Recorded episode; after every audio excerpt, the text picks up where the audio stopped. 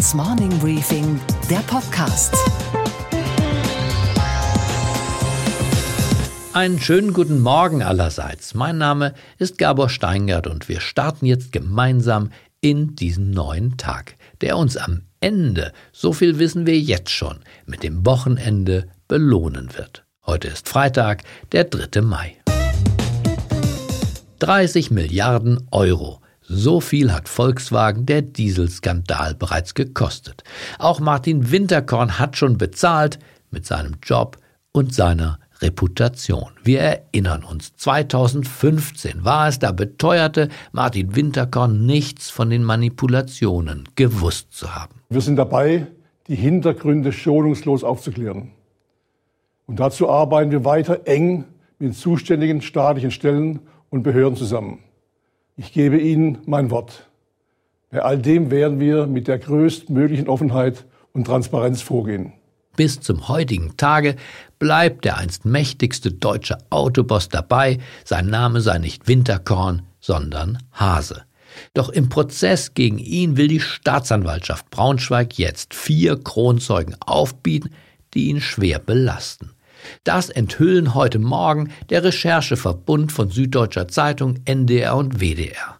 Im Kern behaupten diese Kronzeugen, Winterkorn wusste schon im Sommer 2015 von der Manipulationssoftware in den VW-Dieseln und nicht erst, so die offizielle Version des Konzerns, nicht erst seit dem Herbst 2015 und die manipulierten Autos wurden weiter verkauft, schon aus Gründen der Tarnung natürlich.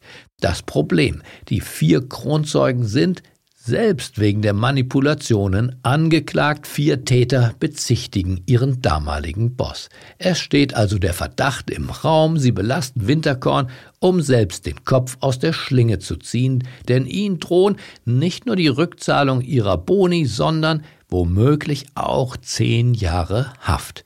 In diesem Fall könnte also ein altes Sprichwort abgewandelt gelten. Die Großen hängt man und die Kleinen lässt man laufen, zumindest hoffen, dass die Kleinen, die so ganz klein, nun auch wieder nicht sind. Unsere Themen heute. Am heutigen Internationalen Tag der Pressefreiheit schauen wir mit Sorge zu unseren Nachbarn nach Österreich, wo die Regierungspartei FPÖ, immerhin der Koalitionspartner von Kanzler Sebastian Kurz, die Medien gewaltig unter Druck setzt. Es wird die Entlassung von Armin Wolf, Journalist und Moderator beim ORF, gefordert. Und über diese neueste Eskalation zwischen der FPÖ und einem ihr missliebigen Journalisten habe ich mit Armin Wolf gesprochen. Es gibt tatsächlich eine große Partei in Österreich, die ein eklatantes Problem mit der Pressefreiheit hat und diese Partei sitzt in Österreich in der Regierung. Außerdem werfen wir einen Blick nach Japan und hören Professor Gunther Schnabel. Er ist Ökonom und Japan-Experte und wird mir und einem Interviewpartner aus Tokio, der kürzlich hier im Podcast zu Gast war, entschieden widersprechen. Worin und warum? Gleich mehr dazu. Börsenreporterin Sophie Schimanski berichtet vom fulminanten Börsenstart der Firma Beyond Meat und warum die Börsianer demnächst vielleicht Gemüsefrikadellen lieber mögen als Tomahawk Steaks. Und wir erleben einen Mark Zuckerberg, den Facebook-Gründer, dessen Naivität erstaunlich und erschreckend zugleich ist. Das ist die Erkennungsmelodie der abendlichen ORF-Fernsehnachrichtensendung, die sich in Österreich allergrößter Beliebtheit erfreut. ZIP 2 heißt sie Zeit im Bild 2. Guten Abend, meine Damen und Herren, herzlich willkommen zur ZIP 2. Der Mann, der diese Sendung seit gut 17 Jahren moderiert, heißt Armin Wolf. Er ist Grimme-Preisträger und auch den Hans-Joachim Friedrichs-Preis hat er im Regal stehen. Er ist einer der einflussreichsten, vielleicht der einflussreichste Journalist Österreichs und umstritten ist er sowieso. Wolf ist bekannt für seine kritischen und pointierten Nachfragen. Die Zuschauer lieben es und viele Politiker sind genervt, vor allem die der FPÖ. Inzwischen ist der Streit zwischen den Freiheitlichen und dem Moderator eskaliert. Es wird die Absetzung von Armin Wolf gefordert, woraufhin eine Diskussion über die Presse- und Meinungsfreiheit entbrannt ist. Zum jüngsten Eklat kam es bei einem Interview mit FPÖ-Generalsekretär Harald Wilimski. Armin Wolf konfrontierte ihn mit einem Parteiplakat der FPÖ-Jugend und zeigte direkt daneben, nur so zum Vergleich, eine ganz ähnlich ausschauende Karikatur aus der NS-Zeit. Das hat den Generalsekretär mächtig aufgeregt. Hier die wichtigsten Passagen des Interviews.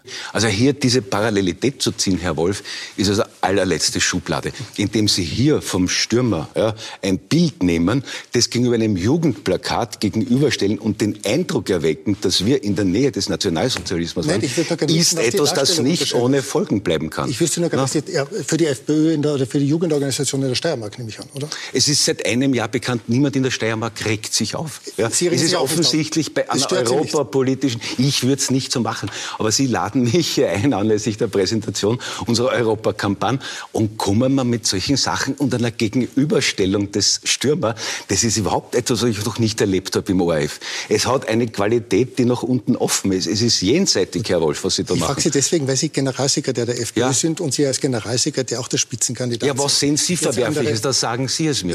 was ist für Sie das Verwerfliche daran? Darstellung von offenbar ausländisch gedachten Menschen, die ja. sehr ähnlich aussieht wie die optische Darstellung im Stürmer damals von Juden.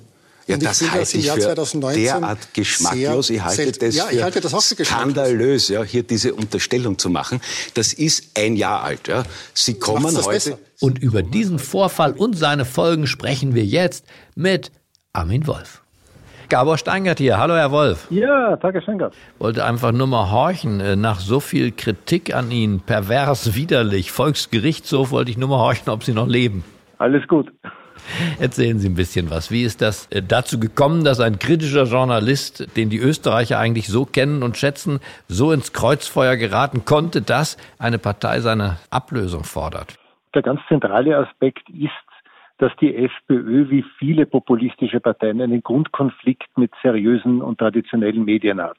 Die fühlen sich schlecht behandelt seit jeher durch traditionelle Medien und das wohl nicht ganz zu Unrecht, weil es, glaube ich, tatsächlich einen Grundkonflikt gibt zwischen seriösem Journalismus, der auf Differenzierung setzt, und populistischer Politik, die per Definition vereinfacht und eher auf Emotionen bis hin zum Ressentiment der Wähler setzt. Also Sie sagen, es kommt da zu natürlichen Abstoßungsreaktionen zwischen dieser Art Qualitätsjournalismus und dem Populismus. Genau, dazu kommt, dass populistische Politiker traditionelle Medien als Teil des Systems definieren und als Teil der Elite, die sie ja bekämpfen wollen. Jetzt in Österreich kommt dazu, dass wir gerade EU-Wahlkampf haben und die FPÖ sich sehr schwer tut, ihre Wähler bei dieser Wahl zu mobilisieren, da die tendenziell europakritisch sind und nicht zur Wahl gehen. Und jetzt hat sie keine wirklichen Gegner im Wahlkampf, weil gegen Herrn Kurz, ihren Koalitionspartner, können sie nicht so gut Wahlkampf machen. Noch dazu gibt es da jetzt nicht so die ganz dramatischen äh, Unterschiede.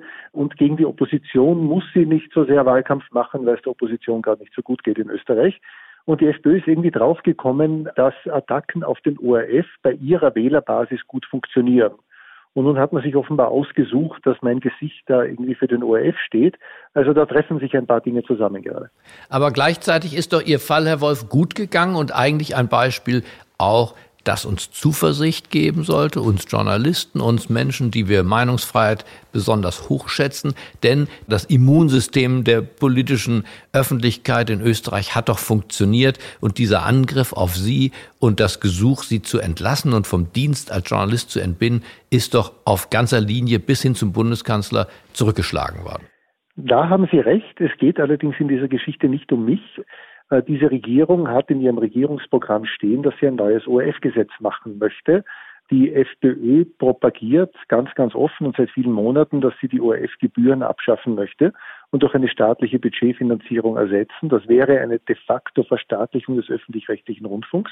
Es steht auch in diesem Regierungsprogramm, dass die Aufsichtsbehörden über den ORF neu organisiert werden sollen. Also jene Behörden, wo man sich zum Beispiel beschweren kann, wenn man glaubt, wir hätten das Objektivitätsgebot verletzt die interpretieren momentan die Rundfunkfreiheit sehr großzügig. Klar ist, dass die FPÖ, eine der beiden Regierungsparteien, den ORF, so wie er jetzt ist, nicht will. Und ein führender FPÖ-Politiker hat vor einem Jahr etwa in einem Vortrag ganz offen gesagt, wir wollen und wir müssen den öffentlich-rechtlichen Rundfunk neutralisieren, auch auf die Gefahr hin, dass man uns Urbanisierung vorwirft. Das müssen wir durchziehen. Und insofern geht diese Debatte weit, weit über die Diskussion um mich und um dieses Interview der letzten Wochen hinaus.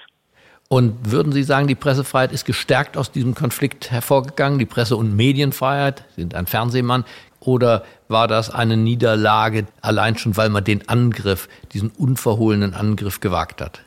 Ich glaube nicht, dass die Pressefreiheit daraus gestärkt hervorgegangen ist. Ich glaube, dass hier eine Debatte hochgegangen ist, äh, wo klar war, okay, so einfach ist es nicht, die Medienfreiheit einzuschränken, aber was sind das für Zustände, wenn ein FPÖ-Politiker sagt, die Journalisten werden weinen, weil wir werden sie jetzt persönlich klagen und nicht mehr Medien.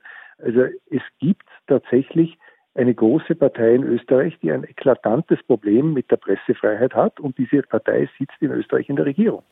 Dann, Herr Wolf, rufe ich Ihnen einfach nur abschließend zu, kämpfen Sie weiter. Und Sie sind nicht alleine. Ihr Fall wurde in Deutschland aufmerksam registriert, und zwar mit Sympathie und Solidarität. Das habe ich mit großer Freude gesehen. Ich bedanke mich für das Gespräch. Ich bedanke mich.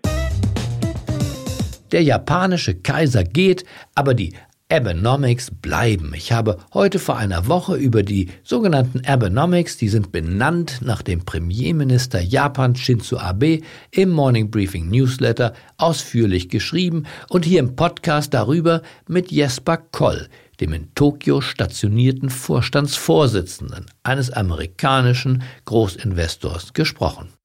Der in Deutschland geborene Vermögensverwalter war einst der Chefvolkswirt von Merrill Lynch und JP Morgan in Tokio und hat hier im Morning Briefing Podcast ausführlich eine Bilanz der Wirtschafts-, Finanz- und Geldpolitik der Japaner gezogen. Das waren seine Kernaussagen. Die japanischen Firmen haben Rekordgewinne. Hier in Japan wächst die Wirtschaft, die Arbeitslosigkeit ist auf neuem rekordniedrigsten Niveau. Die Löhne steigen. Japan ist der größte Kreditgeber in der Welt. Japan ist wirklich der stabilste Staat, die stabilste Wirtschaft, die wir zurzeit in der Weltwirtschaft haben. Daraufhin hat sich Professor Gunther Schnabel bei mir gemeldet. Er ist der Leiter des Wirtschaftsinstituts der Universität Leipzig. Er hat in Japan gelebt, viele Jahre und bei der japanischen Zentralbank gearbeitet. Professor Schnabel sagt, ich fasse das jetzt mal in meinen Worten zusammen, Steingart und dein Gesprächspartner, ihr irrt euch und zwar gewaltig. Eure Japan-Bilanz ist zu positiv. Zwei Dinge habe ich dann getan. Erstens habe ich mich über diesen qualifizierten Widerspruch gefreut und zweitens den Professor gebeten, uns seine Sicht der Dinge doch pointiert selbst darzustellen. Und das hat er getan. Die Abenomics sind für ihn nicht die Rettung, sondern das Problem. Es war natürlich schön, dass Herr Abe gelobt wurde, aber für mich waren die Abenomics eigentlich immer so eine Art Verzweiflungstat. Es sind eigentlich nichts anderes als zu hohe Staatsausgaben, die jetzt sehr aggressiv über die Notenpresse äh, finanziert wurden. Also die äh, Bilanz der Bank von Japan wurde ja sehr viel stärker ausgeweitet als die der EZB. Die hat nun 95 Prozent des Sozialprodukts erreicht. Die EZB liegt derzeit bei 40 Prozent. Äh, und dass diese doch sehr umfangreichen keynesianischen Konjunkturprogramme das Wachstum belebt haben, kann man eigentlich nicht sagen. Also seit 1998 ist die Wirtschaft im Durchschnitt maximal um ein Prozent gewachsen. Das sind die offiziellen Zahlen. Ähm, vielleicht auch noch ein bisschen weniger.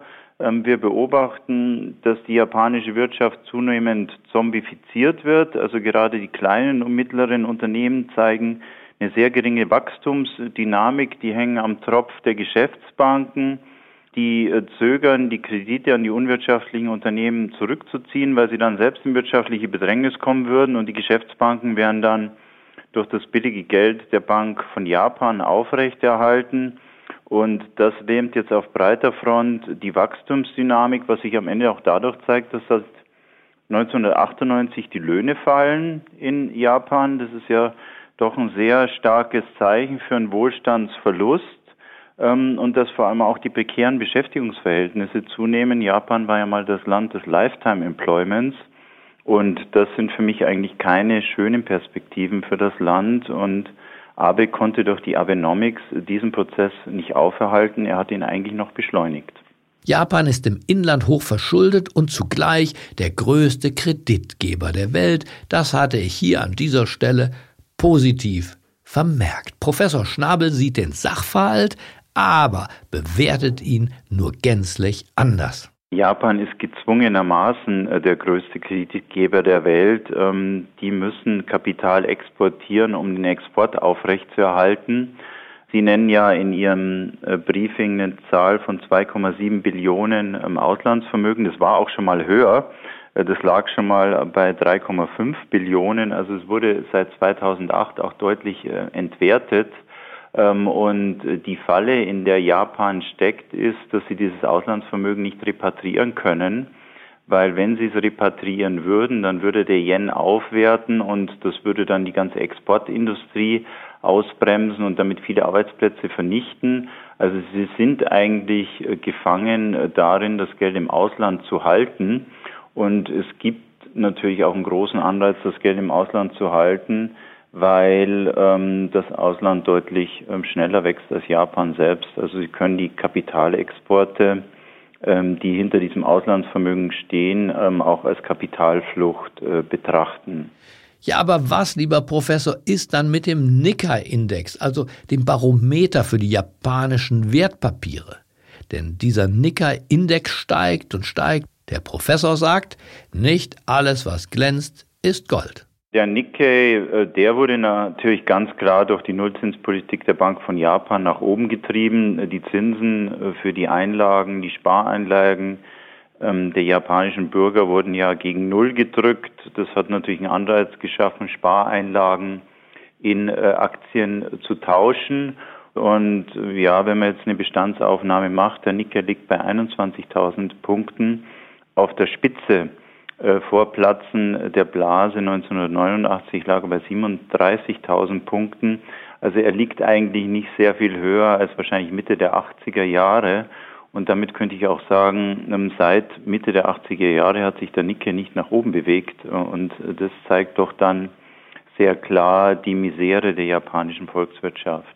Wir lernen, Ökonomie ist keine exakte Wissenschaft. Es gibt immer mindestens zwei Meinungen, wie im wahren Leben. Und unser Verständnis von Journalismus ist, dass ich Ihnen beide Seiten zeige. Und was war heute Nacht an der Wall Street los? In New York ist auch heute früh für uns Sophie Schimanski. Einen schönen guten Morgen, Sophie. Hallo Gabor. Vegane Burger im Fleischesserland USA würde man nun nicht gerade Euphorie über eine Alternative zu Steak und Barbecue erwarten. Also Sophie, sag uns doch, wie ist der Start von Beyond Meat, einem Hersteller von veganem Fleischersatz, an der Wall Street gelaufen? Das war sagenhaft. Ich habe das selten gesehen. So was 160 Prozent hatte die Aktie an diesem ersten Handelstag zugelegt. Am Mittwochabend ist der Preis der Aktie festgelegt worden auf 26 Dollar. Eingestiegen in den Handel ist sie gestern Nachmittag dann mit 46 Dollar, also ja schon äh, deutlich mehr. Und beendet hat sie den Handelstag bei über 65 äh, Dollar.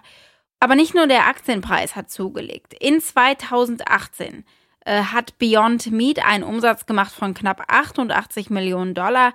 Und das sind 170 Prozent plus innerhalb eines Jahres gewesen. Das Unternehmen schreibt allerdings immer noch rote Zahlen, aber der Verlust, der wird immer kleiner. Und was, Gabor, geht eigentlich gar nicht? Dass die SPD weiter so tut, als sei ihrem Juso-Vorsitzenden Kevin Kühnert da ein Ausrutscher passiert. Nichts Dergleichen sagte heute Morgen im Spiegel-Interview. Ich habe das sehr ernst gemeint, was ich da formuliert habe, sagt Kevin Kühnert. Der Kapitalismus sei doch in zu viele Lebensbereiche vorgedrungen und die empörten Reaktionen auf seine Vorstellung von Sozialismus, Kollektivierung und Enteignung zeigten doch nur, wie eng mittlerweile die Grenzen des Vorstellbaren geworden sind. Da haben, sagt Kevin Kühnert im Spiegel, 25 Jahre neoliberaler Beschallung ganz klar ihre Spuren hinterlassen. Na dann, die Debatte Freiheit oder Sozialismus Teil 2 ist eröffnet und die CDU, wenn es in der Politik mit rechten Dingen zuginge, sollte sich in jedem Fall bei Kevin Kühnert für diese Wahlkampfhilfe bedanken. Okay, Gabor.